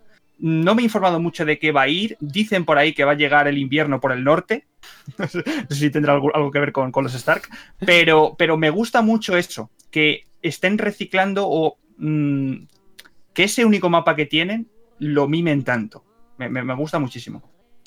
Eh, y ya por último, para cerrar, eh, quiero elegir, iba a decir la Nostromo, pero no, no es la Nostromo, tiene otro nombre que ahora mismo no me acuerdo, pero la nave de Alien Insolation, aunque también está la Nostromo en, en uno de los, de los DLCs, pero me pareció una localización con un nivel de ambientación muy respetable para la saga, que te mete dentro del universo Alien, lo pasas extremadamente mal, eh, con todos esos botoncitos La Sulaco. la, la Sulaco, efectivamente, gracias, Tony. Eh, esas, esos ordenadores tan de los 80 que manejas, o sea, me pareció un mimo, un mimo para toda esa gran nave que, bueno, te, te- te- te mete dentro, ¿no? Eh, de, de la historia completamente. Bueno, bueno, bueno, ha habido más diversidad. Has hecho un poquito de trampa con Pokémon porque te has pedido una región entera. Es como decir, me encanta España. Bueno, bueno, a lo mejor te gusta más Murcia que otro sitio, no lo sé. Es una frase muy de Giri, ¿eh? me encanta España. Pues venga, hablando de Murcia y de cositas, Juanjo, a ver por tu parte. Seguro que algo de Dark Souls cae. Evidentemente. Bueno. bueno, voy a empezar por decir eh, Dunwall, que es una ciudad del juego Dishonored, Genial. que a mí me encantó esa ambientación de ese. A mí me parece muy de ese Gran Bretaña de la época. eh, no sé cómo decirlo, antigua, del siglo XIX o algo así, con, con ciertas cosas modernas, pero con ese toque de. No sé, de, de, de- de sitio demacrado, de buscarte la vida, de, de suciedad. Todo eso me, a mí es que me encantó. La ambientación me pareció increíble. No quiero decir la palabra que está poniendo Editor por el chat, pero sí lo voy a decir de mierda, que estaba todo muy sucio. Pero bueno, vale, eso por un lado, Dunwall. Después otro sitio que me impactó muchísimo y en, en el que eché muchas horas fue en Carrera Blanca, que es la ciudad, una de las ciudades centrales de Skyrim Y tanto. Que a mí me encantó, me encantó. eh, ahí tuve mi casa, ahí tuve adoptado hijos, ahí tenía un cofre con un millón de armas y ahí hice vida. Y lo puedo decir así tranquilamente porque estuve muchísimas horas en Carrera Blanca allí al servicio del JAR y, y eché horas, yo no sé. Y Carrera Blanca para mí es un sitio que conozco al dedillo. Ahí he matado vampiros, ahí he puteado guardias, allí he comerciado, allí he robado, allí he hecho de todo. Carrera Muy, muy Rohan, ¿eh? Además. Uf, me encanta. Sí. Es un sitio que a mí me, me marcó. Y ya, pues al final voy a decir lo que hay que decir y, y es Anor Londo, que es la, la ciudad de las Por ciudades. Pero la del que- 1 o la del 3. La del 1. Muy bien. Que era, El que era original remastered. es que para el que no haya jugado a, a este juego, todo en Dark Souls, todo es decrépito, todo va hacia abajo, todo es un mundo en el que tú dices, aquí todo se ha ido al garete, excepto cuando llegas a Anor Londo, que ves una cinemática de las poquitas que hay, que ves la ciudad como en un- una especie de, de plano así, eh, Sí. todo luminoso, con una música de fondo grandilocuente, y tú te quedas ahí como, ¡buah!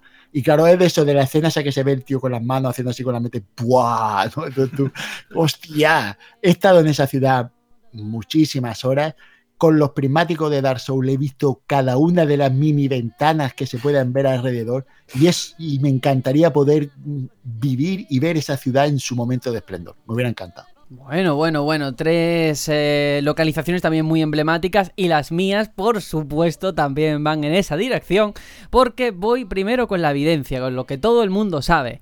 Midgar, por favor, Midgar es, es- Vaya es- que raro. Es la ciudad, o sea, creada por y para la extracción de esa energía Mako. Pero cuando estaba entera o después de caerse un sector. Al, pri- al principio, al principio. Toma spoiler, ¿eh?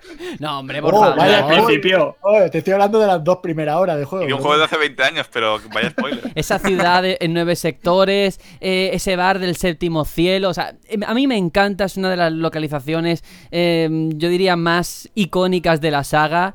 Toda esa estética steampunk, decadente, sucia, a mí me parece alucinante y por supuesto, para elegir una, tenía que ser esta. También estuve pensando, meto Lindblum de Final Fantasy IX, pero dije, no, si me quedo con una de Final Fantasy, tiene que ser Midgar. Y Sergio, lo que va a molar verla cuando salga el remake.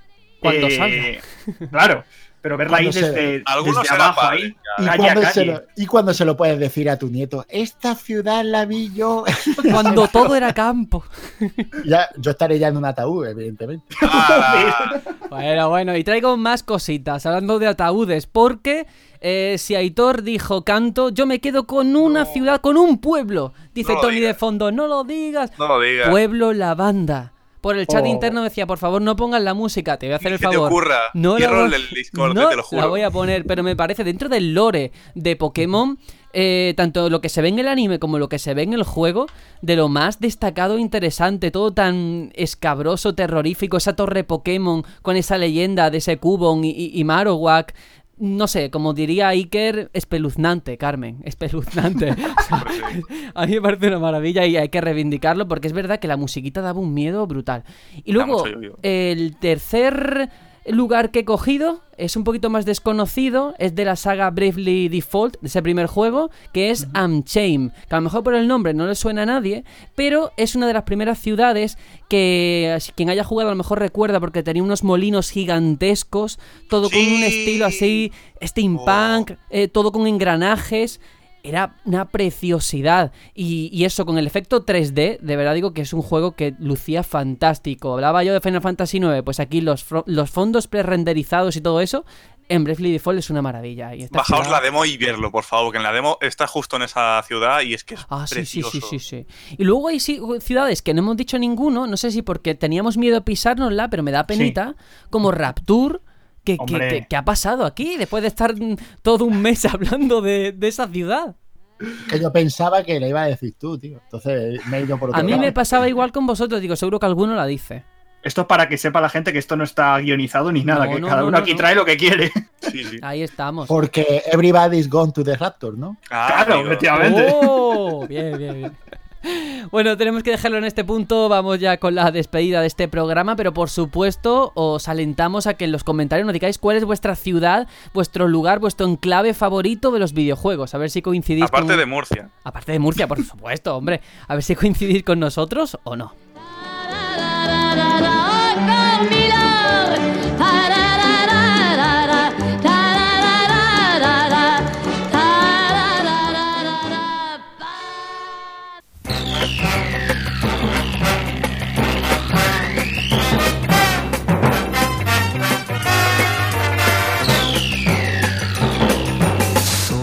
Y toca despedirse ya de este programa. Tony decía antes fuera de micro, ¡uh, nos va a salir larguísimo! Madre mía, hoy no salimos Y de no, aquí. y no. Y no, ha estado bastante bien, un programa normalito. Hemos hablado de noticias tristes, pero creo que dentro de toda la tristeza siempre hay una enseñanza y hay un lado positivo que hemos intentado sacar, así que contentos, ¿no? Así que nada. Sí, pero yo creo que es el más deprimente que hemos hecho en mucho tiempo, ¿eh? Eso seguro. Bueno. Nada, otra semanita, todo, otra semanita. Y mira, por aquí dice Aitor, nadie ha dicho Vía Crepúsculo. Y yo incluso tendría algunos más que nadie se esperaría, como el Chicago de Watch Dogs, que me gustó mucho. El juego aparte, que también me gustó, pero hay mucha gente a la que no. Pero a mí esa Chicago me gustó, me gustó bastante. Y este podcast también me ha gustado mucho. Muy bien, pues nada, Aitor, igual, nos despedimos ya. Pues nada, yo deseando que llegue el miércoles y no porque empiece la, la temporada 6 de, de Fortnite, sino porque los que somos seguidores de The Last of Us sabemos que el día 26 de septiembre es el día que empezó el brote ¿no? del Cordyceps y Naughty Dog todos los años se celebra esta fecha con, con material nuevo de, de- de sus juegos y tienen por ahí planeado nuevos avatares, fondo dinámico para Play 4, camisetas, canciones, no sé si algún tráiler o alguna cosilla más, así que estaré atentísimo a ver qué, qué anuncian. Eso. Espera, espera, ¿qué día, ¿qué día has dicho? El Miércoles. 26. Sí, el miércoles 26. Ese día hace un año a Bautelis. ¡Ah! Wow. Fíjate. Yo lo digo ahí. Wow. Efemérides. Madre Yo ese mía. día a lo mejor anuncio alguna cosita también. Wow, Wow. wow, wow, World Premiere. World Premiere. bueno, Juanjo, igual, vámonos ya, anda.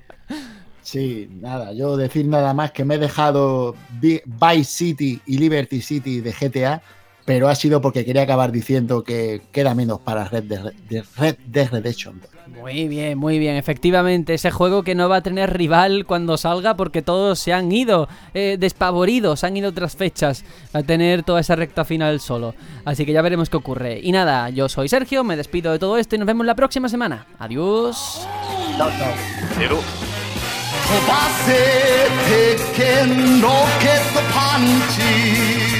今だ出すんだ。プレストファイ